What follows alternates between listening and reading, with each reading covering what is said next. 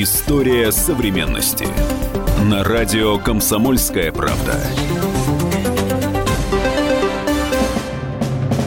В издательском доме «Комсомольская правда» готовится к выходу книга военного обозревателя КП Виктора Баранца «Спецоперация Крым-2014».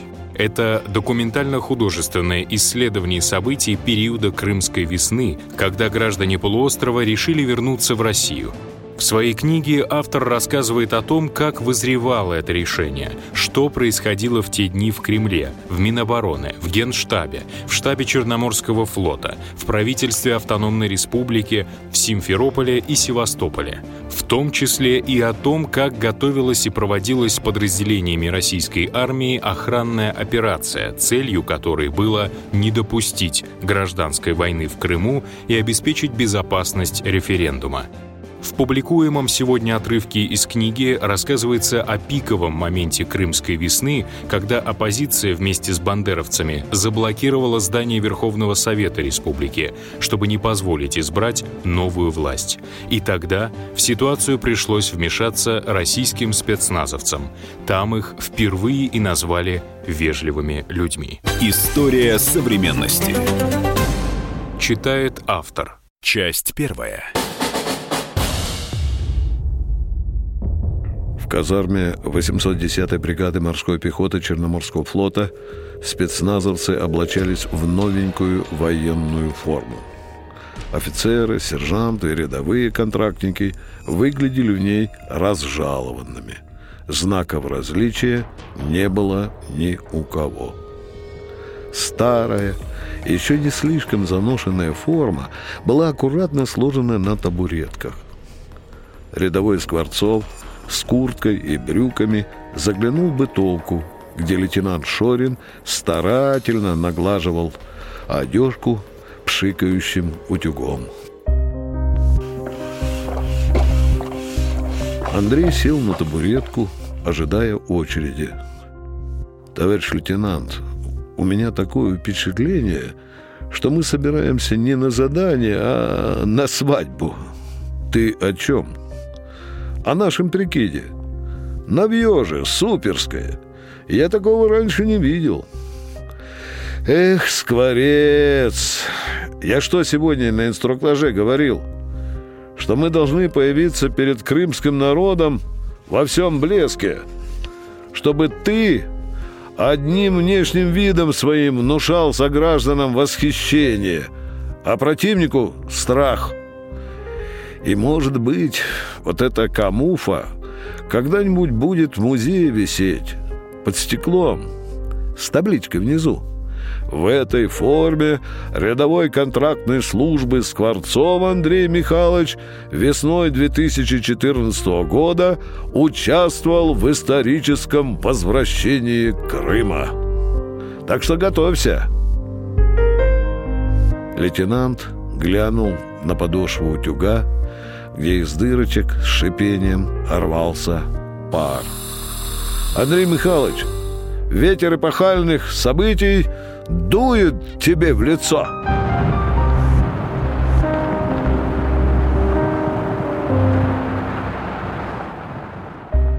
После обеда командир роты, капитан Ушаков, построил подразделение, приказал взводным еще раз проверить обмундирование и сдать ему военные билеты.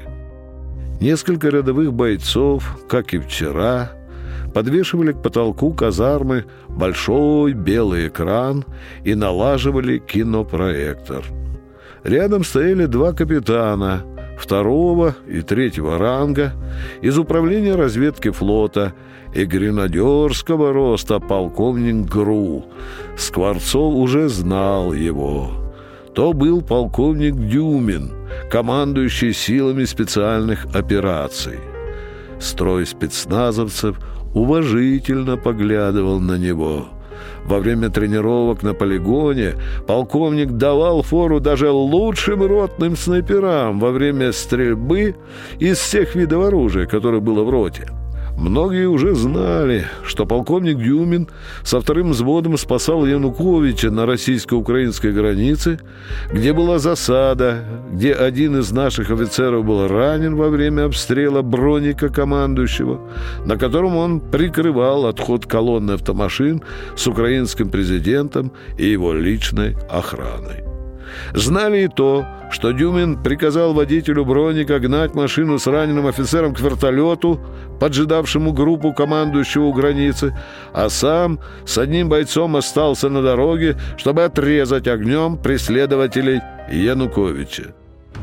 Негромко отдав последнее указание ротному, полковник Дюмин ушел. А капитан Ушаков, заложив руки за спину, неспешно прошелся перед строем, остановился язычно сказал «Рота! Смирно! Слушать сюда!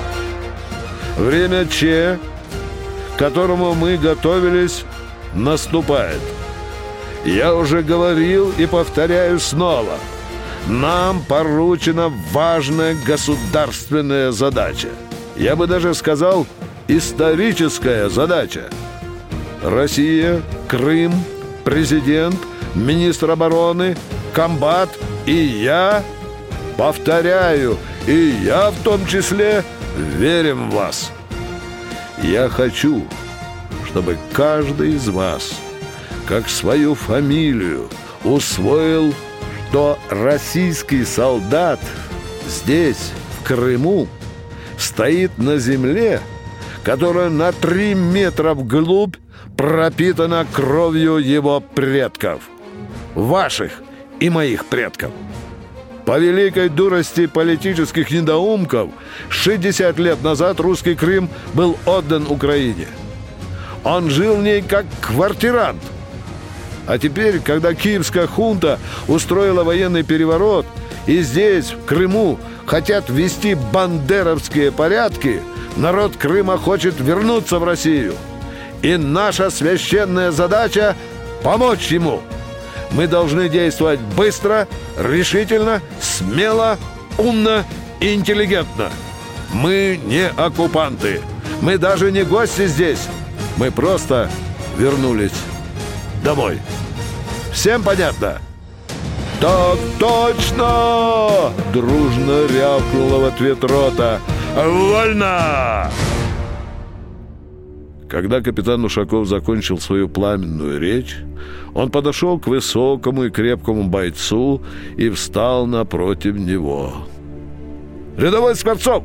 Тут же по уставу представился боец, приняв стойку смирно.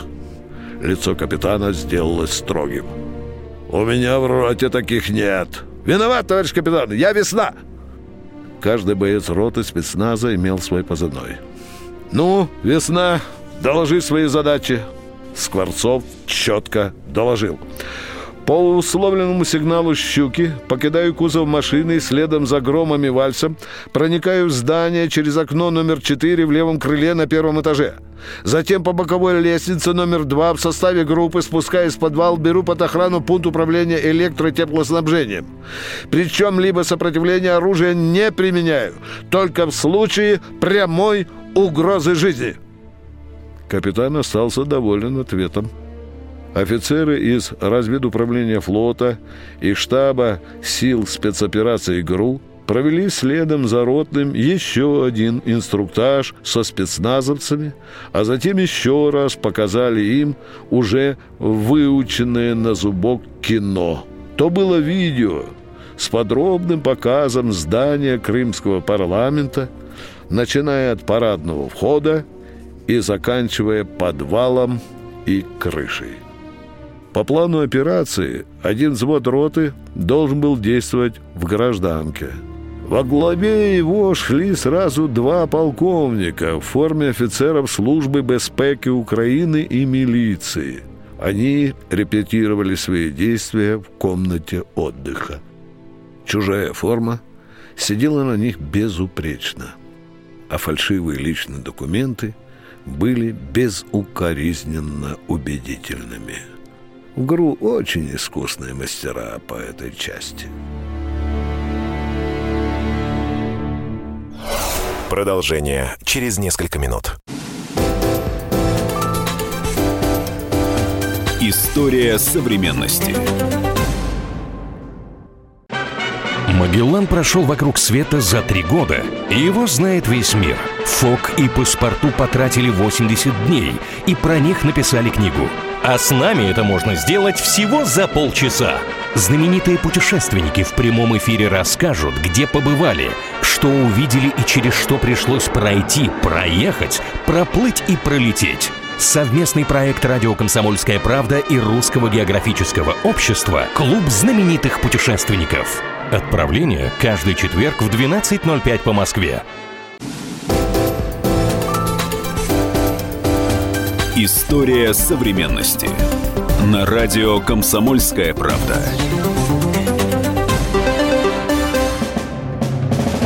Издательском доме «Комсомольская правда» готовится к выходу книга военного обозревателя КП Виктора Баранца «Спецоперация Крым-2014». Это документально-художественное исследование событий периода Крымской весны, когда граждане полуострова решили вернуться в Россию. В своей книге автор рассказывает о том, как вызревало это решение, что происходило в те дни в Кремле, в Минобороны, в Генштабе, в штабе Черноморского флота, в правительстве правительстве автономной республики в Симферополе и Севастополе, в том числе и о том, как готовилась и проводилась подразделениями российской армии охранная операция, целью которой было не допустить гражданской войны в Крыму и обеспечить безопасность референдума. В публикуемом сегодня отрывке из книги рассказывается о пиковом моменте Крымской весны, когда оппозиция вместе с бандеровцами заблокировала здание Верховного Совета Республики, чтобы не позволить избрать новую власть.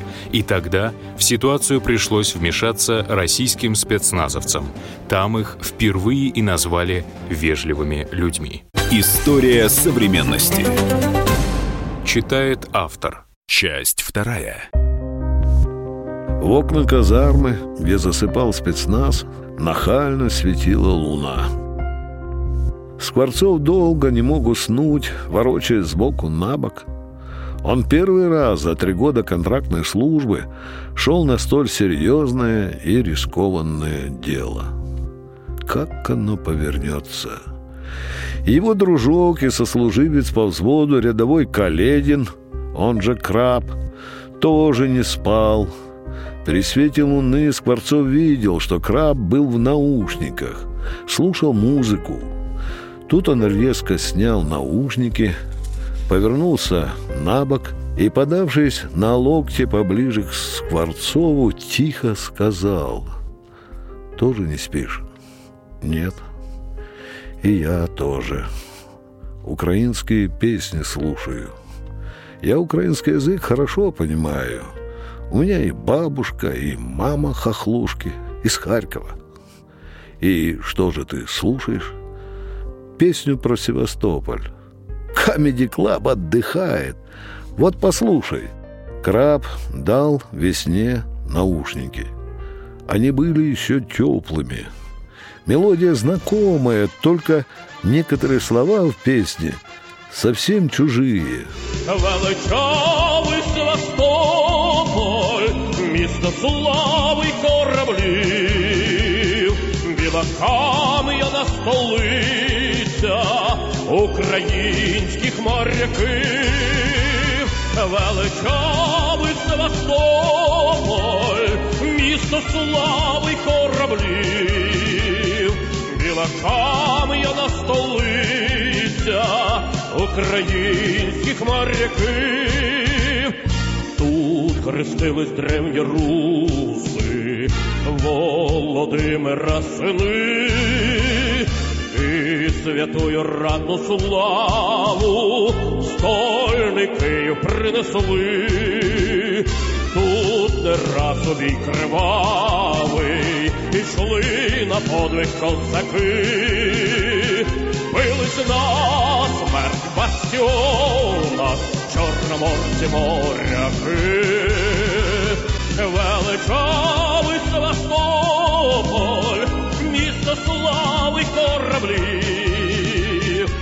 кораблів, біла кам'яна столиця українських моряків. Скворцов еле сдержался от смеха, сказал шепотом. Получается, что славу Севастополю принесли только казаки и украинские моряки. Чушь какая-то. Украинцы перекроили крымскую историю на свой желто-блакитный лад. с соседней кровати раздался грозный рык якута, сержанта Бергена Долгаева. «Мужики, кончай балаболить! Спите!»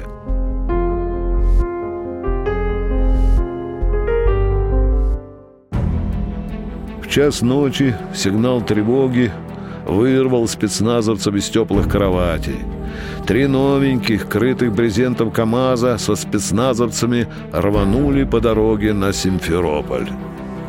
Когда подъехали к зданию Верховного Совета, Скворцов взглянул на часы. Было ровно 4.20 утра. Захрустел брезент над задним бортом КамАЗа, и команда Шорина «К машине!» Первое, что поразило в тот момент Скворцова, неоглядная толпа народа вокруг здания Верховного Совета. Густая толпа эта тянулась откуда-то из темени ближайших улиц, упиралась в стены парламента, широченным людским роем облепляла их со всех сторон. Андрей мрачно подумал, что трем взводам невороты невозможно добраться до здания сквозь такое оцепление. Но происходило странное. Эти люди покорно расступались перед спецназовцами. Милиционер в украинской форме кричал «Народ, дайте дорогу военным!» И тихий женский голос в спину бойцам. «Мальчики, благослови вас Бог!» Где-то за углом оглушительно бухнули три шумовых гранаты. То был условный сигнал. Звонко хрустнуло под прикладом и посыпалось на кафель оконное стекло. Четыре черные фигуры шустро нырнули в проем. Топот ног по слабо освещенной лестнице, ведущей в подвал. Весна с фонарем в руке осторожно приоткрыл дверь в щитовую — посветил. На топчане лицом к стене спал человек. Из-под черного покрывала видна была лишь его седая голова. Человек мерно похрапывал. Прям будить жалко, пробубнил вальс на ухо весне. На груди грома пикнула рация. И голос Шорина. «Я щука, какая обстановка в трюме?» «Щука, я Гром. Обнаружен спящий объект. Гром, доставить объект на палубу». Весна потормошил спящего за плечо.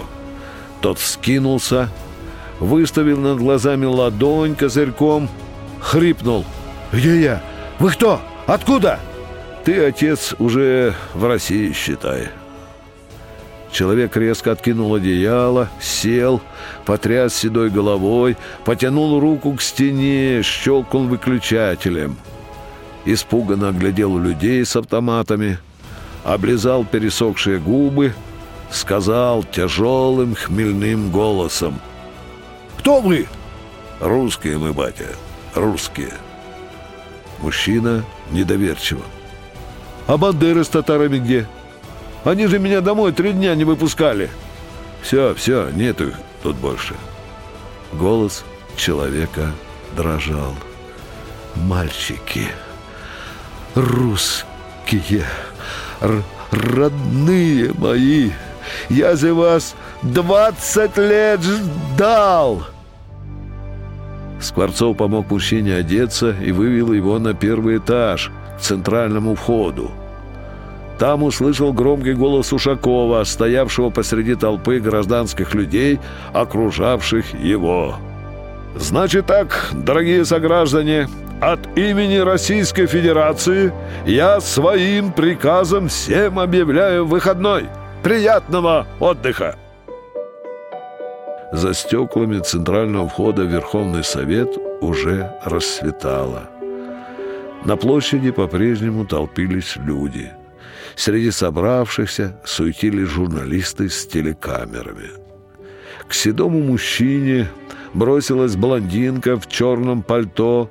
Следом за ней семенил потлатый парень с телекамерой на плече. «Пробачте, будь ласка», — сказала блондинка мужчині, держа перед собой мікрофон. «Це правда, що в підвалі Верховного Совета захватчики розстрілюють людей». Мужчина удивленно взглянул на нее, на других журналистов, плотным кругом обступившим его с диктофонами. «Брехня все это. Я вот тоже из подвала, как видите, живой. Там нам сказали, все свободны и отпустили по домам. Выходной у нас сегодня. Праздник, можно сказать». «А ці люди сказали вам, кто вони?» «Сказали. Сказали, что русские». «И какое впечатление оккупанты на вас произвели?» Мужчина задумался, поскребывая ногтями серебряную щетину на щеках. «Какое впечатление! Да вежливые они какие-то! Такое вот впечатление! Вежливые люди!» Вежливые люди в военной форме без опознавательных знаков встали на постах вокруг здания и сделали в шумной толпе коридор для депутатов парламента. Было это 27 февраля 2014 года. Указом президента России теперь ежегодно 27 февраля отмечается как День сил специальных операций в числе профессиональных праздников и памятных дней в вооруженных силах России.